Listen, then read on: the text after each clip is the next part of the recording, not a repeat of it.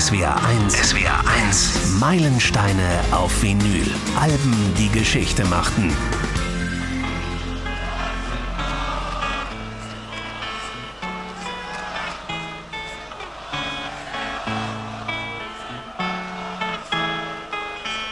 get a fast car.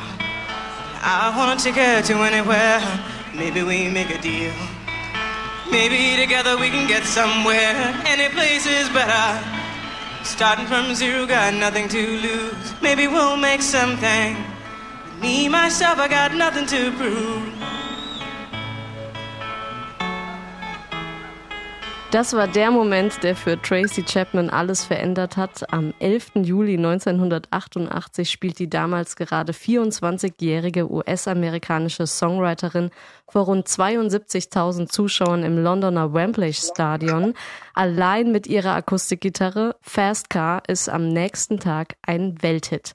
Was es mit diesem Konzert ganz genau auf sich hat und warum Tracy Chapman mit ihrem gleichnamigen Debütalbum zur richtigen Zeit am richtigen Ort war, über all das sprechen wir heute in unserem SWR1 Meilensteine Podcast zu Tracy Chapmans Debütalbum, das schlicht und einfach genauso heißt wie sie selbst, Tracy Chapman. Und so klingt's.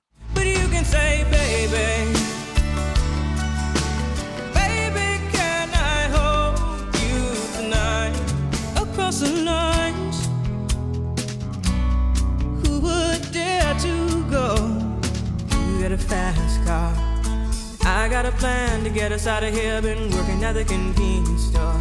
Managed to save just a little bit of money. Won't have to drive too far. Just cross the border and into the city. You and I can both get jobs and finally see what it means to be living. Why do the babies starve? There's enough food to feed the world. Why wouldn't there so many of us? Are there people still alone? Don't you know? Talking about a revolution sounds people gonna rise up, get their share. Talking about the revolution, Baby Can I Hold You, Across the Lines, Why oder auch Fast Car. Alles Meisterwerke auf diesem 1988 erschienenen Debütalbum von Tracy Chapman. Über 20 Millionen Mal hat sich das Album weltweit verkauft. Tracy Chapman hat mit diesem Album den Zeitgeist getroffen, obwohl es musikalisch ein bisschen aus dem 80er Jahre Synthpop-Zeitgeist fällt. Es ist ein sehr politisches und sozial kritisches Album. Es geht um Woman Empowerment Empowerment, also die Chancengleichheit von Mann und Frau. Es geht um Rassismus, die immer noch andauernde Unterdrückung der Farbigen und es geht um Liebe. Und um all das geht es auch heute in unserem Podcast. Ich freue mich ganz besonders heute neben meinem lieben Kollegen Dave Jörg. Hallo Dave. Hi, freue mich sehr auch eine ganz besondere Künstlerin begrüßen zu dürfen. Sie hat einige Dinge mit Tracy Chapman gemeinsam. Sie ist ebenfalls US-amerikanische Staatsbürgerin. Die beiden teilen dieselbe Hautfarbe und auch sie kann mehrere Lieder von Liebe und Verlust singen. Cassandra Steen, schön, dass du heute dabei bist. Hallo, hallo. Cassandra, um direkt in den Podcast einzusteigen, warum ist das Debütalbum Tracy Chapman von Tracy Chapman ein echtes Meilensteinalbum für dich? Ach, sie hat sehr viel bewegt, also nicht nur für dunkelhäutige Menschen, ich denke grundsätzlich auch für Frauen, auch in der Branche, da so zu, zu singen, wie es eigentlich immer die Männer tun. Also auch, auch diese Ehrlichkeit, aber ohne ähm, gleich wie, wie ein Opfer zu wirken. Sie hat einfach die, die Realität so ähm, verpackt, dass, dass man sich es aber auch anhören konnte und, und sich Gedanken gemacht hat, ohne gleich abzuschalten. Sie hören es zu Hause. Bitte nicht wundern, Cassandra Steen ist uns heute zugeschaltet ähm, via Session Link ins Studio. Ich freue mich sehr, dass du dabei bist und dass wir das technisch möglich machen. Ähm, Dave, 1988, mhm. da war viel los. In welchem zeithistorischen Umfeld ist das Album erschienen? Also, also wir sind im Frühjahr und Sommer 1988. Ähm, USA politisch die letzte Phase von äh, Ronald Reagan, äh, stramm konservativen Präsident. Die Schere zwischen Arm und Reich, die wird größer im Land. Und die klassischen Industriezentren in Detroit, Cleveland, also Stahl, Gummi, Autoindustrie, die sind schon jahrelang runtergewirtschaftet. Die Arbeitslosigkeit äh, im Land ist äh, bei Leuten, die eh nicht viel verdienen, sehr hoch. Die Schicht der wirklich armen Amerikaner, die wird immer größer. Also das ist wichtig zu wissen, wenn wir über Tracy Chapman und ihre Musik sprechen. Auf, auf der ganz großen politischen Bühne, das äh, erzähle ich vielleicht auch noch kurz, gibt es natürlich noch die Ost-West-Spaltung. Der Warschauer Pakt ist noch da. Michael Gorbatschow ist Staats- und Parteichef der Sowjetunion, macht da aber gerade Entspannungspolitik. Bei uns ist Helmut Kohl Bundeskanzler, sechs Jahre lang schon zu der Zeit. Und äh, wir sind in den westlichen Staaten mitten in der AIDS-Krise. Viele Tausend sind dran gestorben, weil es noch keine guten Medikamente gegeben hat. Und auch wichtig zu wissen, in Südafrika, da war eine Regierung noch an der Macht, die die Apartheid betrieben hat, also institutionelle institutionellen Rassismus. Eine weiße Elite hat da geherrscht. Die, die schwarze Bevölkerung äh, ist unterdrückt worden, hatte fast keine Rechte, durfte vor allem nicht wählen.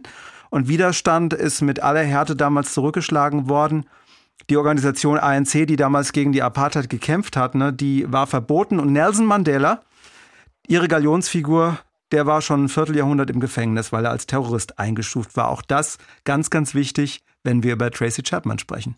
Ja, und er wird auch später noch eine Rolle spielen, ähm, was das Konzert vom Anfang betrifft. Ähm, Tracy Chapman spricht mit ihrem Debütalbum ja vor allem politische und soziale Themen an. Ihre Texte finden Gehör, obwohl die Musik, ja, der Akustik Folk Pop, in dem sie ihre Texte verpackt, irgendwie ein bisschen aus der Zeit gefallen wirkt. Aus einer Zeit gefallen 1988, die ja eigentlich musikalisch eher für Dance Pop und Synth Pop steht, Dave.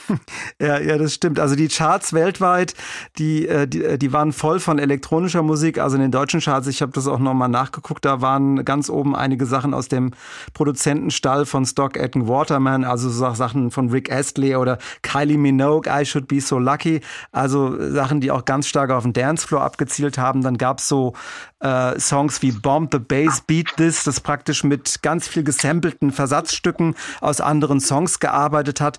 In, in England war Acid House ganz stark, also die erste große Techno-Welle, äh, die ursprünglich aus Chicago kam, dann über UK, dann, dann zu uns. Also in diesem ganzen hochtechnisierten äh, Umfeld der Musik dann eine Frau, die einfach nur mit ihrer Gitarre eigene Songs singt, das war wirklich aus der Zeit gefallen, aber vielleicht ist es genau deshalb aufgefallen und vielleicht hat auch ein bisschen geholfen, dass Susan Vega ein Jahr vorher mit Luca einen Riesenhit hatte, 87 schon. Die ist ja auch aus dem Folk und die konnte sich einfach nur mit ihrer Gitarre hinstellen.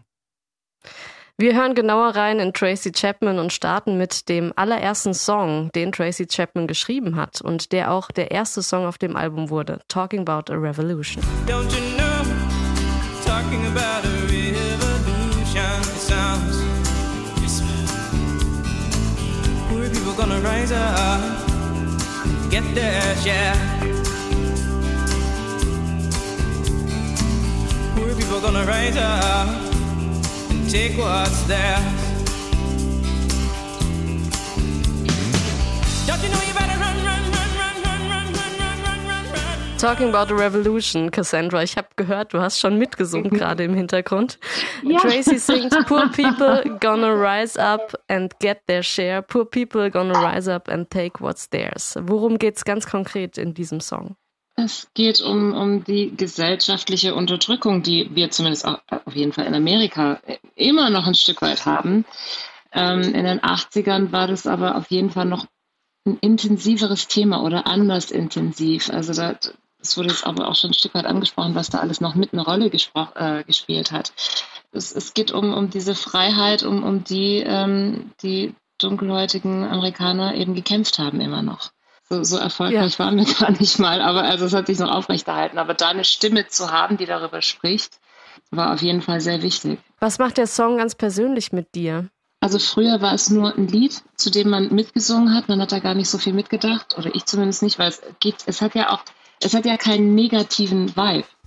Ne? Es ist, man, man hört auf den Text und merkt, okay, da, da geht es um etwas Tieferes, aber man, man, man kann dazu mitsingen. Das, das habe ich ja auch vorhin sofort gemacht. Ähm, es ist einfach, also als Künstlerin ist es, ist das schon eine Kunst, so ein Stück hinzubekommen. Es, es berührt mich daher auf die Art und Weise, dass, dass sie da, da Kunst geschaffen hat, die einfach weit über, über die Grenzen der Kunst gegangen ist, wenn man überhaupt von Grenzen sprechen kann. Das, das hat die Kunst ja so nicht. Aber und, und sie hat es, sie hat es ähm, dadurch auch sehr gut bewiesen, dass man sowas Politisches, sowas, so ein schweres Thema tatsächlich äh, in ein Lied so verpacken kann, dass es, dass es ein Welthit wird. Ja, und dass sich Menschen auch damit auseinandersetzen plötzlich. Das ist, genau. glaube ich, auch eine große ja. Errungenschaft, die sie, ähm, die sie geschafft hat. Dave mit 16 hat Tracy Chapman diesen Song geschrieben. Mhm. Das war 1980, also rund acht Jahre vor der eigentlichen Veröffentlichung.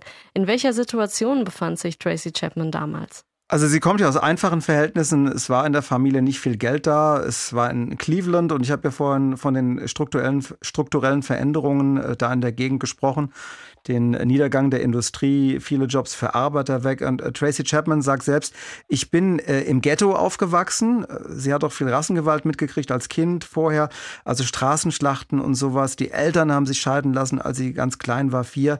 Aber sie hat ähm, Musik um sich rum gehabt. Der Papa hat Jazz gehört, Mama Soul und Gospel und R&B und auch ein bisschen die Beatles, was dich freuen wird. Und äh, die, die Schwester auch Pop. Und der Plattenspieler ist immer gelaufen und die Mama hat ihr eine Ukulele geschenkt, als sie drei war und mit, mit acht hat Tracy Chapman dann äh, selbst entschieden, okay, ich lerne Gitarre und Klavier, was ihre Mutter komischerweise dann wieder als Zeitverschwendung empfunden hat. Aber durch den Unterricht hat sie dann Folkmusik gehört, äh, sie mochte dann auch Dylan und Joni Mitchell. Was ihr Leben aber total rumgerissen hat, das war äh, die Situation, dass der Lehrer auf der Highschool dafür gesorgt hat, dass sie mit 15 ein Stipendium kriegt.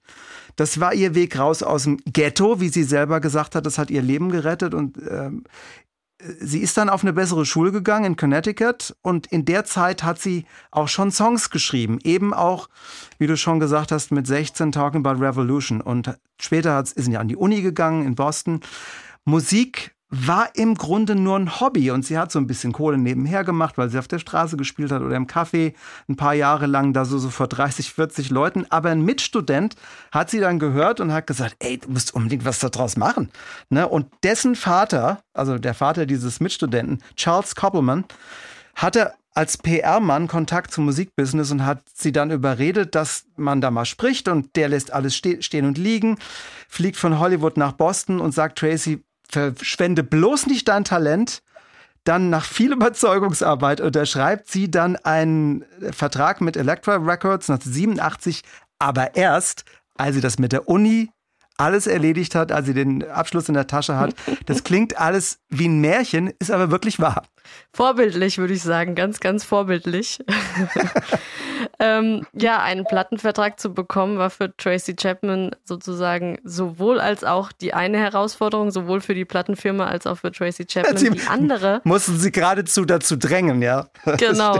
Die andere Herausforderung war aber trotzdem einen Produzenten zu finden, der sich auf diese Art von Musik einlassen konnte und eben sie als Künstlerin so herausarbeiten konnte, dass wir als Zuhörer fast das Gefühl haben, die Musik ist nur das Wohlfühlkissen, in das Tracy Chapman ihre ja, knallharten, unverschnörkelten Texte einbetten kann.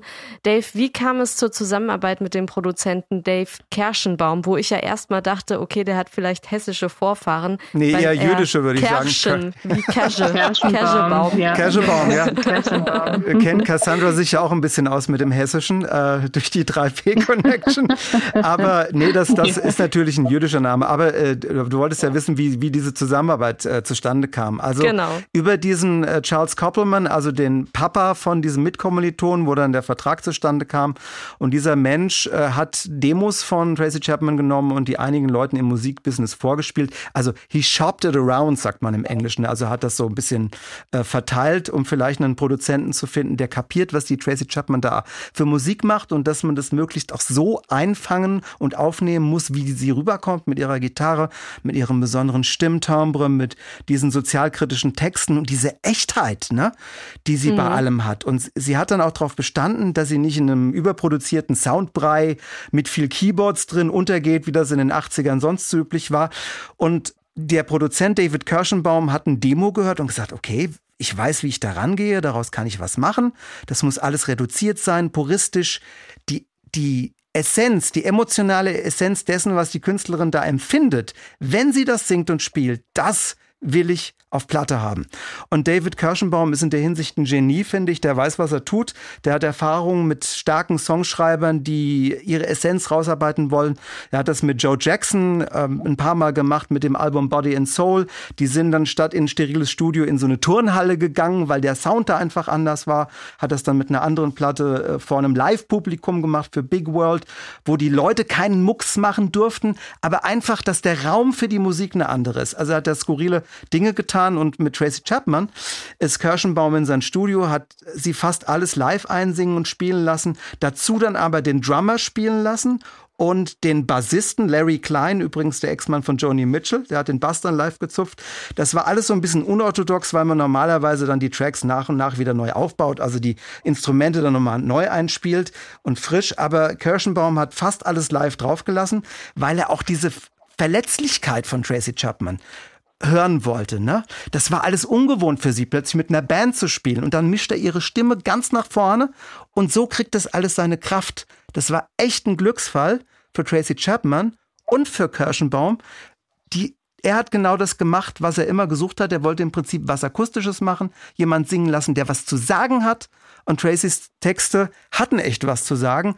Das ist einer dieser Glücksfälle in der Musik. Magie, genau die richtigen Leute haben sich getroffen, um ein Meisterwerk hinzulegen. Er hat den Moment eingefangen. Das ist, äh, das ist, glaube ich, äh, sein großes Kunstwerk äh, in dieser ganzen Plattenproduktion, wie du auch eben schön beschrieben hast, Dave. Und die Aussage. Er hat die Aussage in den Mittelpunkt gestellt. Und um Aussagen geht es auch im nächsten Song. Und zwar darum, dass es gar nicht so leicht ist, den richtigen Zeitpunkt für die richtigen Worte zu finden. Um welche Worte es sich handelt, verrät uns Tracy Chapman selbst in Baby Can I Hold You.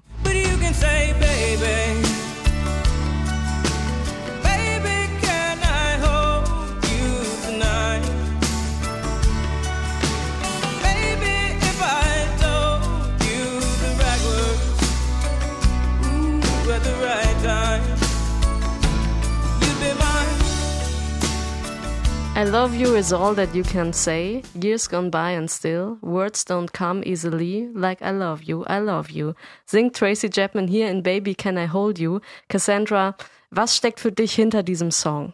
Das ist äh, ziemlich einfach. Es geht ähm, darum, dass man sich darum sehnt oder ja, dass man, dass man sich sehnt, äh, richtig geliebt zu werden von, von, von seinem Gegenüber. Das ist toll, weil es sehr, sehr schlicht ist, einfach direkt auf den Punkt es geht darum, wie, wie der Partner das eben nicht hinbekommt, ähm, also auch, auch in Worten nicht so richtig, ähm, zumindest nicht zur richtigen Zeit. Und ähm, wenn dann Zeit verloren geht, das kennt man vielleicht, und manchmal ist es dann einfach zu spät, wenn man die richtigen Worte hört.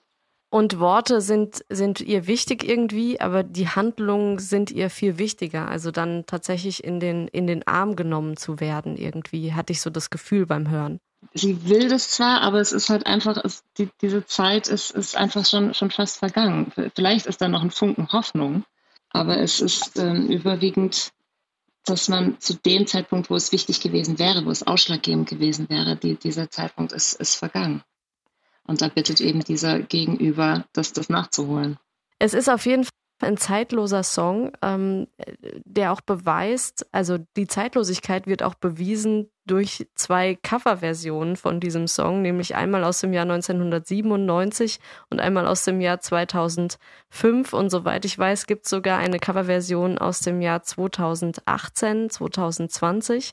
Ähm, die eine von 1997, an die erinnern wir uns mit Sicherheit noch ziemlich gut. Das, die kommt nämlich von der irischen Boyband Boyzone. But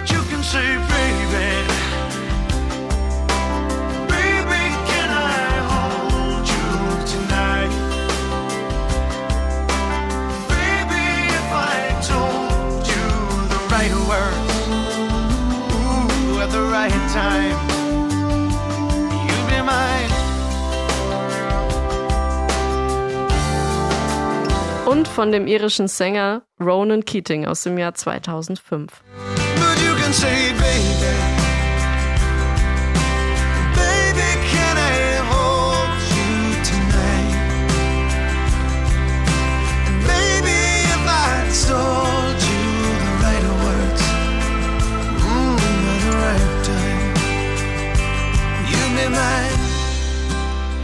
Cassandra, was glaubst ja. was glaubst du macht äh, diesen Song so zeitlos? Die Situation an sich. Also ich glaube, das äh, kennt fast leider jeder Mensch, dass man eine Person hat, die man liebt und diese andere Person liebt einen vielleicht auch, aber kann es nicht, kann es nicht richtig zeigen, weil man es vielleicht nie gelernt hat, keine Ahnung, was da, was da die Gründe sind. Sie sind bei allen immer verschieden. Es wird ja auch gesagt, kann ich, dass, dass ja noch angeboten wird, ähm, äh, zu, zu zeigen, wie man das richtig macht, ne? nach, nach all der Zeit. Ähm, ja, und, und dann äh, scheint es doch nicht so, so ganz zu laufen. Aber ähm, ich, ich denke, weil es einfach zu, zu viele Menschen durchmachen. Das, das ist krass, weil man dann immer denkt so, oder ich denke mir dann immer, okay, jetzt haben wir schon diese Vorgaben in Form von Liedern ähm, und, und trotzdem kriegen wir es nicht auf die Reihe. Ja. Ja, du meinst so eine Art Gebrauchsanweisung in Form von einem ja, Song. Ja, so ein bisschen, so ein bisschen. Ich meine, das trifft ja auch total auf den Punkt. Leider in zu vielen Fällen. Es ist einfach okay, man, man weiß nicht, wie mit Gefühle umgehen. Es, es ist ja auch leider so in unserer Gesellschaft, dass auf der einen Seite ist es selbstverständlich, Liebe ist für frei, ja, aber die meisten wissen einfach nicht damit umzugehen. Ja, aber was brauchen es, ob was jetzt wär, gewollt oder nicht. Ne? Was wären traurige Love-Songs, ohne dass Liebe auch mal schief geht? Ich meine, das sind die besten Songs. Zum Teil ja, ja, auf jeden Fall. Aber ich würde mir trotzdem wünschen, dass mehr Menschen ähm, das dann auch mitnehmen können für sich und umändern, dass weniger Traurigkeit besteht. Ja, ja das stimmt. Also wir schicken die Bitte nach draußen, äh, wenn Sie zu Hause jemanden haben, dem Sie schon länger nicht mehr gesagt haben, dass Sie ihn lieben, sagen Sie es mal und, äh, und zeigen ja. Sie es. Äh, lassen Sie sich von Tracy Chapman inspirieren. Dave, du als unser Boyband-Spezialist hier in der Redaktion, was hat Boyzone oder auch später dann Ronan Keating dazu veranlasst, genau diesen Song zu covern? Es gibt ja noch viele, viele andere, die Ähnliches ausdrücken. Ja, Ronan Keating war ja Mitglied von Boyzone, insofern äh, ne, das nochmal als Erklärung für die Leute, die es nicht wissen. Naja, die, die irischen äh, Boybands, Westlife muss man da ja auch dazu nehmen, die sind die Könige der Balladen, die waren die romantischsten und die haben immer am traurigsten geguckt in den Videos. Videos. Und ich sag mal, ähm, eine bekannte und erfolgreiche Ballade zu nehmen als Boyband, äh, die dann für die späten 90er aufzupolieren, 1998, 97, 98 sind wir bei Boyzone, Boyzone da dran, war natürlich clever, ne? weil die Jungs von Caught in the Act haben ein Jahr vorher was ganz Ähnliches gemacht. Die haben ähm, Sticks, ähm, äh, Babe von Sticks genommen und haben das neu aufgenommen. Also äh, die Teenie-Mädchenherzen, die haben bei so schmachtenden Balladen eine Projektionsfläche. Das ist erstmal eine Marketinggeschichte bei, bei Boybands gewesen. Ne, weil der Song auch im Ohr irgendwie noch ist, auch beim älteren Publikum. Also das, das hat nur Vorteile, so einzunehmen. Ich fand Boyzone ehrlich gesagt in dem Zusammenhang, ähm, und auch wenn ich mich als Boyband-Fan so bei Take That und sowas oute, äh, ich fand die Jungs immer ein bisschen zu schmalzig und zu unauthentisch und ich finde auch, dass der Song nicht zu ihnen passt. die, die Folk. Ja, das hat eine andere Wendung gekriegt. Ne, ja, ja, die, die, genau, genau. Und die Folk-Wurzeln, die vertragen sich nicht gut mit diesen vielstimmigen Boyband-Gesinge und die Produktion von Steven Lipson, der eigentlich das gut kann, ne? aber ähm, egal. Und wenn wenn Ronan Keating, ne, als ehemaliger äh, Boyzoner, äh, das Ding dann aber nochmal alleine macht in den 2000ern und so mit ein bisschen reduziertem Arrangement, dann ist das schon besser. Und da sage ich, äh, das ist schon Ronans aufrichtige Bewunderung für den Song. Den hat er, da hat er ja dann selbst produziert in der Zeit und hat auch entschieden, okay, das Ding nehme ich jetzt nochmal. Also da war der Grund schon ehrenwerter und nicht eine reine Marketingentscheidung. Ich merke schon, Cassandra Dave hat uns jetzt den schwarzen Peter zugeschoben. Wieso? Ich, Weil wir ich Frauen da Wieso? Wieso? Darf man, darf man als Mann nicht andere Jungs auch toll finden? Ja, doch, aber du hast gesagt, die Frauen sind der Grund dafür. Dass, naja, dass äh, es, äh, aus, Marketing, äh, aus marketingtechnischen Gründen hat die Musikindustrie äh, die Boybands natürlich sehr, sehr stark auf äh, Teenage-Mädels ähm, ne, gezielt, aber nicht nur. Du hast schon recht, Dave, du hast schon recht. Ich wollte nur einen kleinen Witz machen. Ja, ja, klar, alles gut. Weil es wird nämlich jetzt gleich ein bisschen äh, tatsächlich ernster. Zeitlos schöne Songs sind entstanden, ohne Druck von außen und mit ganz viel Fingerspitzengefühl für jeden einzelnen Song auf diesem Album von Tracy Chapman. Und einer, der mich persönlich sehr berührt hat und der a cappella ohne jegliche musikalische Begleitung eine Wahnsinnskraft und Stärke ausdrückt, ist Behind the Wall, hinter der Wand. Last night I heard the screaming, loud voices behind the wall. Another sleepless night for me, it won't do no good to call the police. Always come late if they come at all. And when they arrive, they say they can't interfere with domestic affairs between a man and his wife. And as they walk out the door, the tears well up in her eyes. Die Polizei kommt immer zu spät, wenn sie überhaupt kommt. Und wenn sie kommen, sagen sie, sie können sich nicht einmischen in häusliche Angelegenheiten zwischen einem Mann und seiner Frau. Puh, was ein Hilfeschrei in der Mitte des Albums. Mhm. Dave, was steckt konkret hinter diesem Song? Das ist schon ein harter Tobak. Also hm, Tracy Chapman singt aus der Sicht einer Person, die nachts nicht schlafen kann, weil in der Nachbarwohnung ein Kerl seine Frau prügelt. Und das immer und immer wieder. Ist übrigens auch eine interessante Parallele zu Susan Vegas Luca, der äh, aus der Sicht eines Kindes mhm. singt, äh, das zu Hause geschlagen wird und das runterspielt und im Grunde resigniert. Und das ist eine ganz ähnliche Situation. Und Tracy Chapman trägt den Song alleine mit ihrer Stimme äh, ja vor, wie wir gehört haben, ist echter Hammer. Und da hilft auch ein bisschen die Aufnahmetechnik. Der, der David Kirschenbaum, der Produzent, ne, über den ich gesprochen habe, hat in seinem Studio in LA schon alles komplett auf digitale Bandmaschine und Mischpult umgestellt. Und so hast du gerade bei dem Ding spürt man das Null-Bandrauschen Ihre Stimme wirkt warm und klar und du hörst, was sie fühlt. Also diese digitale Aufnahmetechnik, die muss gar nicht kalt klingen. Tracy Chapmans Album ist da ein tolles Beispiel dafür. Und, und bei dem äh, Song jetzt hier Behind the Wall, äh, dass die Erfahrung, dass die Polizei nichts tut oder behauptet, nichts tun zu können, ich glaube, das ist eine reale Erfahrung, die Tracy Chapman da im, wie sie es nennt, Ghetto in Cleveland gemacht hat. Insofern ist es ein Hilfeschrei, absolut, da, äh, davor, dass man, dass sich manche damit abgefunden haben, dass es so ist. Und das ist ja ähm, in, in Vierteln in amerikanischen Großstädten mit hoher Kriminalität ähm, äh, immer noch ein, ein, Problem. Und da wohnen eben viele mit afroamerikanischem oder lateinamerikanischem Hintergrund, dass die Polizei nicht so genau hinschaut und du hörst ihre Stimme an, dass sie das für eine schreiende Ungerechtigkeit hält. Tracy Chapman thematisiert hier ja im Prinzip eine unterlassene Hilfeleistung der Polizei. Sie äh, thematisiert häusliche Gewalt gegenüber Frauen. Hier steckt ziemlich viel drin. Cassandra, wie viel Mut kostet es als Künstlerin, mit solch einem Song an die Öffentlichkeit überhaupt zu gehen? Das kann ich gar nicht einschätzen. Zu der Zeit war das, ähm, glaube ich, ein bisschen anders thematisiert. Heute würde ich sagen, da muss man immer so ein bisschen aufpassen, dass man, also die, diese ich sage jetzt mal sehr extrem, diese Mitleidsschiene, in Anführungsstrichen, das, das zieht nie. Da, darauf reagiert die Gesellschaft nicht, darauf reagieren Leute nicht. Äh, was, was diese, ich finde es gut, dass sie da alles mit reingepackt hat. Wie gesagt, das ist ihre Kunst, solche ähm, Thematiken rausbringen zu können und, und man nimmt die ernst. Trotzdem ist dieser Hilfeschrei, also der Grund, warum tatsächlich die Polizei da nicht einschreitet, ist, weil oft genug ähm, ist es dann passiert, dass die Frauen sich dann wieder umentschieden haben.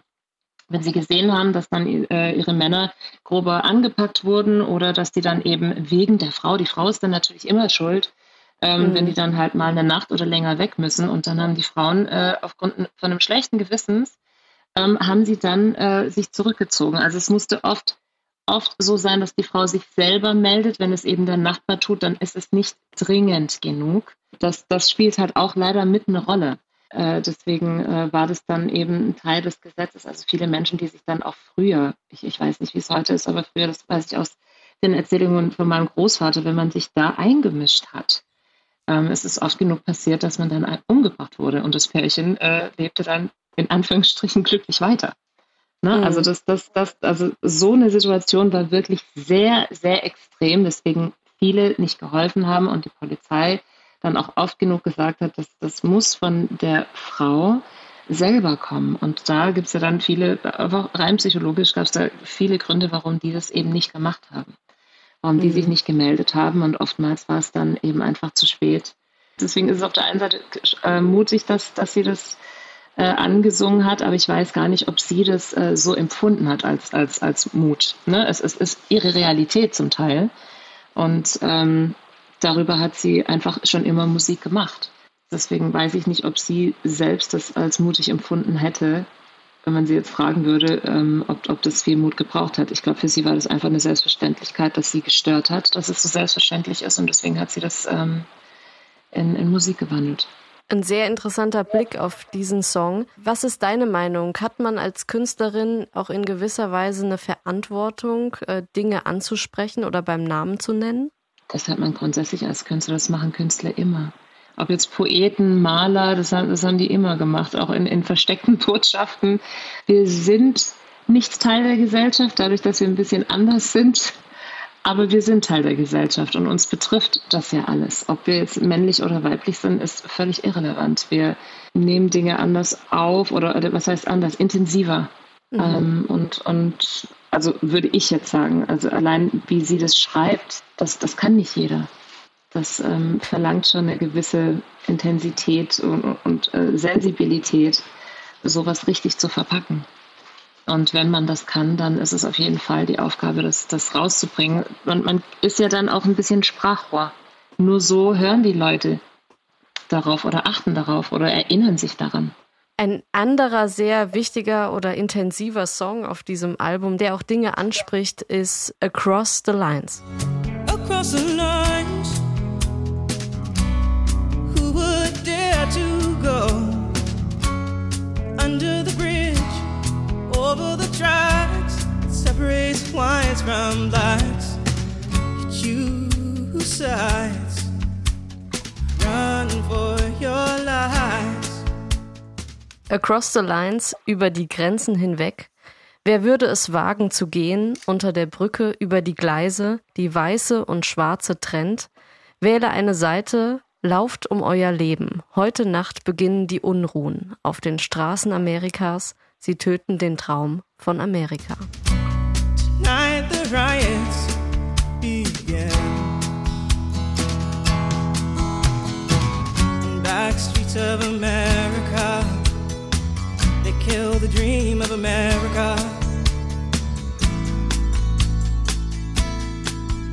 Sie töten den Traum von Amerika. Es geht um Rassismus, um die amerikanische Bürgerrechtsbewegung, die seit den 60er Jahren in Amerika zwar Aufmerksamkeit erfährt, sich aber nur wenig verändert über die Jahre.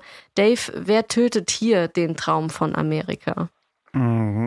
Naja, Tracy singt sie. Ne? Also ich, ich, sehe das auf zwei Ebenen. Erstens mal ist es ähm, ein politisches System, das äh, systematischen Rassismus überhaupt zulässt. Dann sind die, die den Traum von Amerika töten, also die politisch Verantwortlichen, die seit Jahrzehnten nichts oder dem nicht viel entgegensetzen.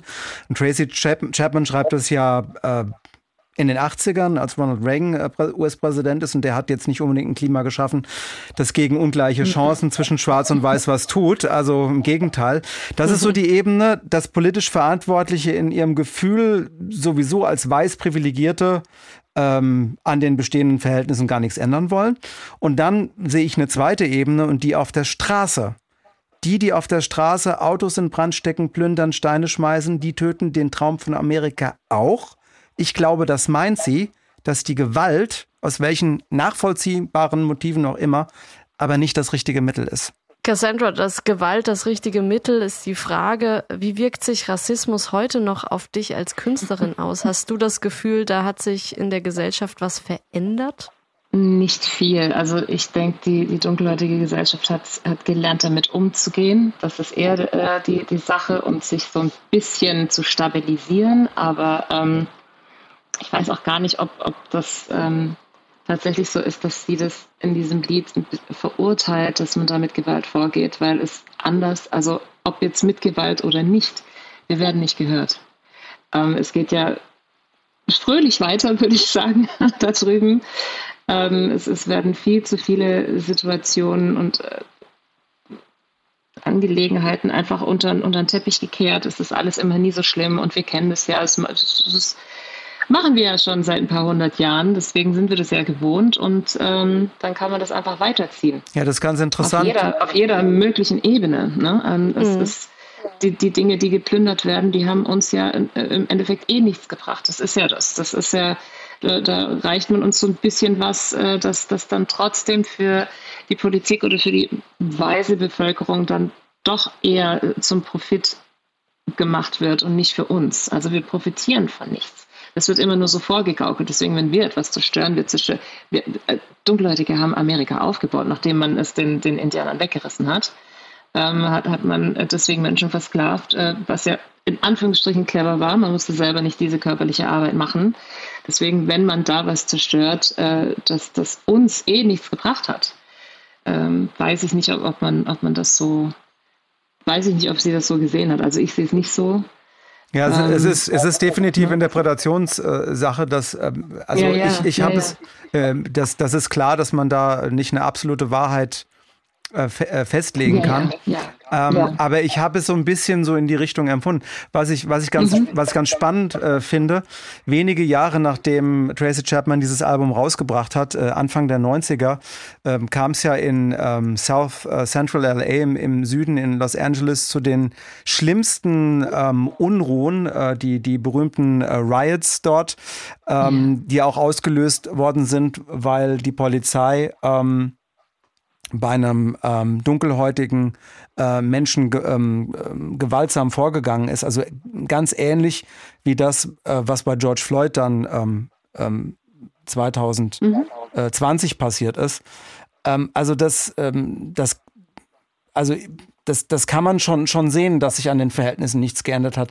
Wir, wir, haben, wir haben da Ende, Ende der 80er, Anfang der 90er äh, wirklich viele, viele Jahre, in der eine Regierung Ronald Reagan ähm, das komplett ignoriert hat und es wurde ja nicht besser mit, äh, mit, mit Bush 1. Und ähm, mhm. im Übrigen auch, was, äh, wenn wir schon bei Diskriminierung sind, was die Schwulen, Lesben, Transgender und, und die Queers ja. betrifft, war es ja. äh, genauso. Ja. Äh, das, das, ähm, das kann man da noch mit reinpacken, wenn ich das an dieser Stelle mal erwähnen darf. Das Weltbild ist weiß.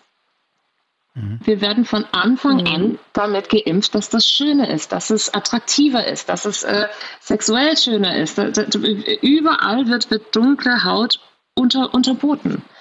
Ähm, es ist ein bisschen, also, ich, also bis hin zu Frisuren, wenn, wenn eine Kim Kardashian, die ich mag sie, viele dunkelhäutige Menschen mögen sie, weil sie wiederum Afroamerikaner liebt.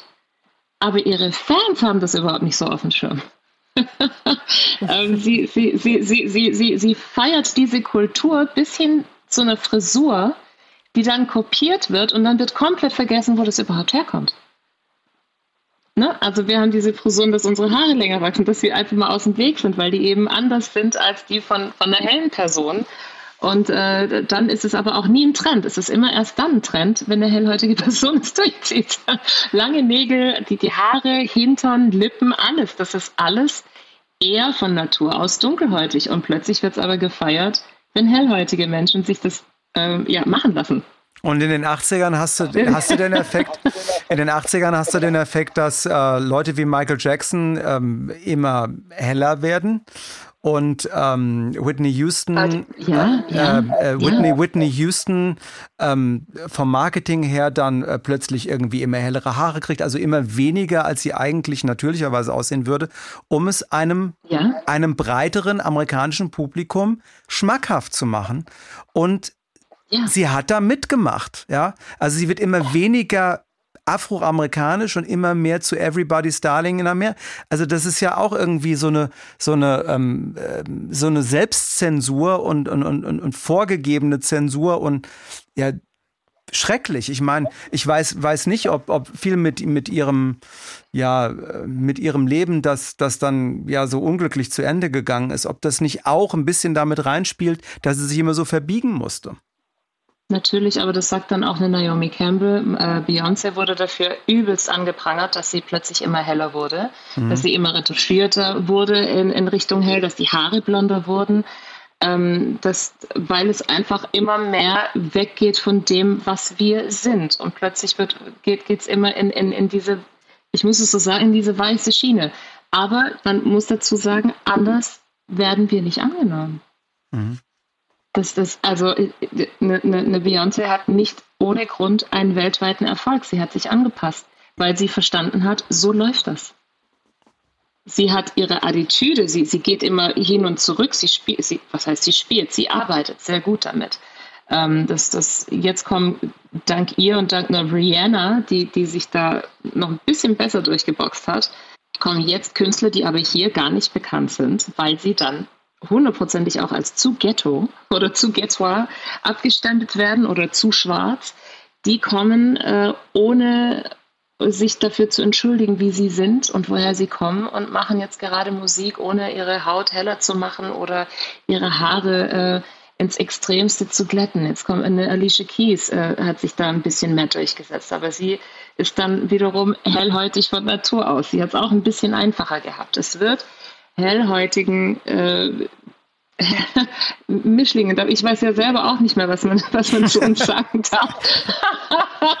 ähm, es, es, es, es, wird uns schon ein bisschen leichter gemacht. Wenn ich mit, mit meinen Mädels hier in Stuttgart spreche, wenn, wenn die einfach ein paar Schattierungen dunkler sind, die werden mit Sachen konfrontiert. Das wird mir niemals passieren. Mhm. Und wenn, dann wäre die Hölle los. Also das, das, mhm. das geht einfach nicht. Aber das ist so. Die, wir werden alle, ob dunkel oder hellhäutig, wir werden von vornherein darauf geimpft, dass eine dunkle Haut weniger Wert hat. Und das spiegelt sich in so vielen Dingen, wenn ich irgendwo hingehe und mir immer noch Zeitschriften ansehe und es ist alles weiß, weil das eher verkauft wird. Und das ist nicht nur in Amerika so, das ist auch hier so. Sobald eine dunkelhäutige Person da auftaucht, wird es weniger verkauft. Mhm. Klar. Cassandra, vielen, vielen Dank für diesen wirklich sehr persönlichen Einblick. Ähm, äh, das, was du so auch als, ich sag's jetzt einfach so, äh, dunkelhäutige Frau auch so erlebst und wie du es wahrnimmst. Ähm, wirklich sehr interessant und vielen Dank. Und ich hoffe auch, ähm, oder ich kann sagen, wir hoffen auch, dass sich das in Zukunft einfach, dass es egal ist, welche Hautfarbe man hat, wie man, sondern dass es darauf ankommt, was man kann und für was man steht. Und ähm, ja, Tracy Chapman stand wirklich für was und die hat auch die Dinge beim Namen benannt. Wir machen mal weiter mit dem Album und einem weiteren sehr politischen Song auf diesem Album mit dem schönen schlichten Titel Why, warum? Für mich eine Mischung aus den Freedom Songs der farbigen und der Protestsongbewegung der weißen Amerikaner, aber hören Sie selbst. Why do the baby start? There's enough food to feed the world. Why wouldn't there so many of us? Are there people still alone? Why are the lizards called peacekeepers when they're aimed to kill? Why is a woman still not safe when she's in her home? Love is hate, war is peace. No is yes, we're all free. Why? Warum? Ja, Dave, warum dieser Song auf diesem Album?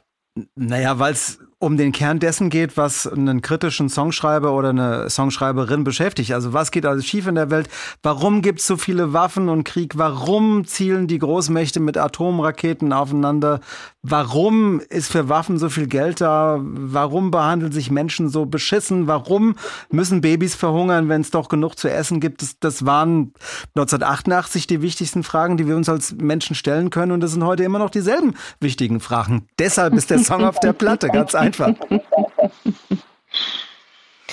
Tracy Chapman singt ganz konkret ja im Song, du hast es schon genannt, warum werden die Raketen Friedenswächter genannt, wenn sie darauf abzielen zu töten? Warum ist eine Frau immer noch nicht sicher, wenn sie in ihrem Haus ist? Der Song hat mich äh, persönlich ganz stark an zwei Dylan-Songs erinnert. Zum einen an den Protestsong Masters of War, in dem es um die Rüstungspolitik der Vereinigten Staaten in den 60ern geht mhm. und der vermeintliche Friede durch Krieg umgesetzt wird. Und äh, zum anderen Blowing in the Wind, Dylans Friedenshymne, in dem er genau wie Tracy Chapman hier Fragen stellt, die nur eine Antwort zulassen, menschlich und respektvoll miteinander umzugehen. Cassandra, wie geht's dir, wenn du diese Zeilen von Tracy hörst? Ach, ne. ich kann jetzt schlecht sagen, mir geht's gut dabei, weil wir diese Thematik einfach immer noch haben. Ähm, das, das, spricht ja dann nicht wirklich äh, für die Menschheit an sich wenn solche Themen, die schon damals alt waren ähm, und jetzt noch älter, äh, immer noch vorhanden sind. Dass mhm. wir Generationen nichts weitergeben können. außer, außer Gewalt und, und so. Es ist schon eine, eine gewisse Lehre auch, ähm, die, die sich da meiner Meinung nach dann auch widerspiegelt, wenn, wenn wir nicht lernen wollen anscheinend oder, oder etwas, wogegen man sich vielleicht erst auch gewehrt haben, wenn man jetzt einfach nur von, von einer Frauenbewegung spricht, um dann im Endeffekt doch äh, so zu leben, äh, wie, wie, wie es konform ist, wie es dann doch einfacher ist und dann Menschen erziehen, die, die sich in einem System anpassen, dass das gar nicht menschlich ist. Das äh, wirklich wenig mit Menschlichkeit auch zu tun hat. Und trotzdem leben wir so, wie wir leben. Und, äh, oder, oder soll man es Überleben nennen? Ich weiß es nicht. Immer mehr Leute werden aber auch verrückt und drehen durch und äh, fühlen sich verloren, weil sie einfach darauf nicht klarkommen all die Songs, also in denen Tracy Chapman ja auch diese ja, Thematiken anspricht, die all die Songs, die wir bisher gehört haben und noch einige andere von ihrem Debütalbum, hat die damals 24-jährige Songwriterin am 11. Juni 1988 im Londoner Wembley Stadion zum Geburtstagskonzert von Nelson Mandela äh, gespielt. Er sein 70. Geburtstag wurde in diesem Rahmen gefeiert. Ihr Debütalbum war zu diesem Zeitpunkt gerade mal zwei Monate draußen und erhielt wenig Beachtung. Und dann war da plötzlich dieser Magic Moment, Dave.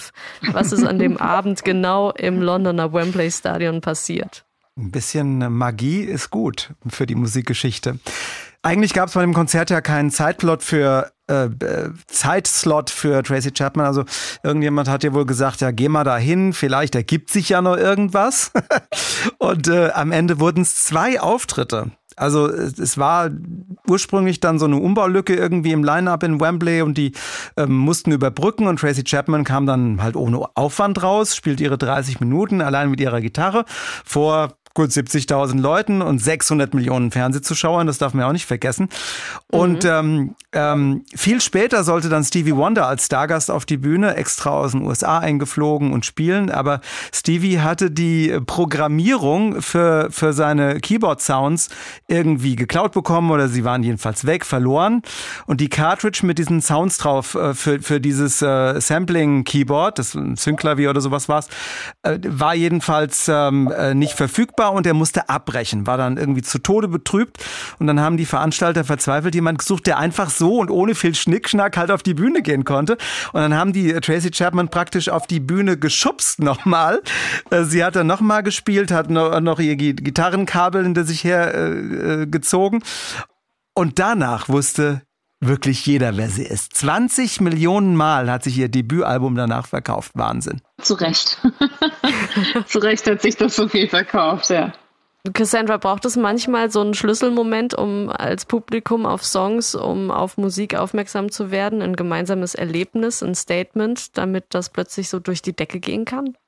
Ich glaube, da waren verschiedene Schlüsselmomente und so plötzlich war das dann auch nicht. Das sind ja ihre Erfahrungen, das ist ihr Leben, das ist das, was sie mitbekommen hat. Dann hat sie das eben aufgeschrieben, sie hat daraus Musik gemacht und dann kam zum Glück, ich, äh, ob, ob man das dann auch Glück nennen kann oder nicht, vielleicht war es auch Bestimmung, das, ich denke, das ging alles auf, diese, auf diesen Moment wurde das alles schon hingearbeitet, ob jetzt von, von Gott oder, oder, oder was weiß ich, was im Universum. Aber es, es passt einfach so, das ist so ein, ein epischer Klassiker, dass das alles darauf zuspielt, ohne dass man selbst äh, darauf hofft.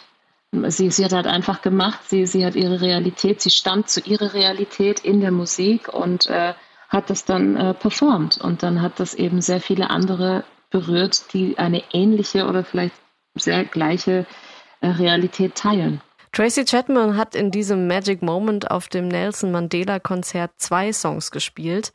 Dann kam Stevie Wonder wieder auf die Bühne. Einer davon, den haben wir eben schon gehört, war Across the Lines und der andere, das war dieser hier, Fast Car.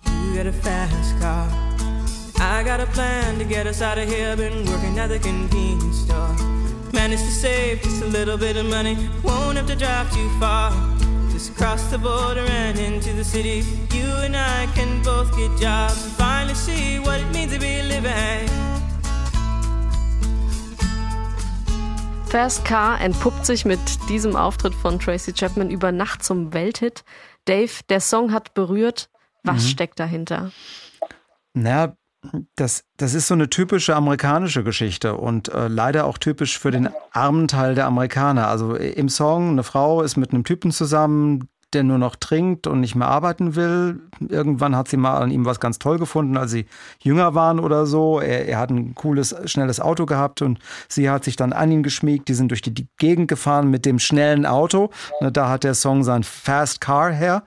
Aber es geht natürlich überhaupt gar nicht um das Auto. Ähm, es geht darum, dass sie davon träumt, ähm, aus ihrem Leben durch Fleiß, durch Ehrgeiz, was zu machen, dieser uramerikanische Optimismus, dass da noch was geht. Sie arbeitet in dem Supermarkt, will sich hocharbeiten, mhm. irgendwann kommt schon eine Beförderung und sie wird mehr verdienen, hofft sie. Sie schafft es dann schon irgendwie raus aus dem Shelter, wie sie singt, aus der Notunterkunft ähm, mit unter, unerschütterlichem Glauben. Und, und, das ist dann kein Wunder, dass gerade dieser Song so erfolgreich war in den USA, Top 10, äh, äh, weil er ins Herz der Amerikaner trifft komischerweise dann ins Herz aller Amerikaner. Weil der, der Spirit dieses Songs, der ist der gleiche wie bei, ich sag jetzt mal, weißem Rock, wie bei The River von Springsteen, wie bei Don't Stop Believing von Journey oder von Living on a Prayer von Bon Jovi, was ja nur alles in die Rockrichtung geht. Aber äh, dieses, ja, wir sind arm, aber wir packen das schon, das berührt, das geht ins Herz äh, des amerikanischen Traums. Aber Tracy Chapman macht es am überzeugendsten, das sage ich auch, denn sie kennt das Leben wirklich, über das sie da singt. Cassandra, was verbindest du mit diesem Song? Ich kann da nur zustimmen. Also es ist ähm, die, diese Hoffnung, die viele Amerikaner haben, ob die jetzt mehr Geld haben oder nicht, die Basis von vielen Neuamerikanern, sage ich jetzt mal, äh, besteht aus Hoffnung auf was Besseres. Diese ganzen Familien äh, kamen meistens von nichts. Sie haben sich das irgendwie aufgebaut. Ob jetzt über dann natürlich Sklaverei oder sonst ist es egal. Am Anfang hatten die wenigsten etwas und haben sich ähm, unter den wahnsinnigsten äh, Umständen ähm, aufgebaut. Und das ist das, was tatsächlich immer noch ein bisschen sitzt ähm, in, in der Gesellschaft und damals auf jeden Fall. Da war man noch mehr, zwar ein bisschen anders, aber da war man noch mit, mit der Geschichte verbunden von, von diesen Kampf um Freiheit, die, diesen Kampf um Liber Liberation, diesen, diesen Kampf ähm, sein zu dürfen. Und, und äh, nicht mal Riesenerfolg zu haben, sondern einfach zu leben. Ne? Dass, dass man das genießen kann mit dem, was man hat. Die Hoffnung auf eine bessere Welt, das fasst eigentlich ziemlich gut. Das ist ein schönes Schlusswort, Cassandra, weil das fasst sehr, sehr gut dieses ganze Album von Tracy Chapman zusammen, die Hoffnung auf eine bessere Welt.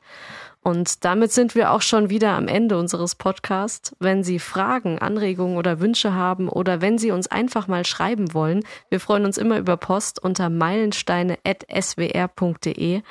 Ich sage Vielen Dank fürs erneute Mitmachen, Cassandra. Du warst ja bereits schon unser Gast in unserem zweiten Teil der SW1 Meilensteine zum Internationalen Frauentag. Da haben wir gemeinsam über das Album Like a Prayer von Madonna gesprochen. Vielen Dank, dass du ja auch heute wieder dabei warst. Danke fürs Dabeihaben. Sehr gerne. Den Podcast zum Internationalen Frauentag gibt selbstverständlich auch noch online in der ARD Audiothek oder unter swr1.de. Und danke auch dir, Dave, fürs Mitmachen. Sehr, sehr gerne. Einer muss ja die, die männliche Fackel hochhalten. mein Name ist Katharina Heinius und ich bedanke mich auch bei Ihnen zu Hause, im Auto oder überall dort, wo Sie uns gehört haben. Vielen Dank fürs Zuhören und sage Tschüss und bis zum nächsten Mal. SWR 1. SWR 1. Meilensteine auf Vinyl. Alben, die Geschichte machten.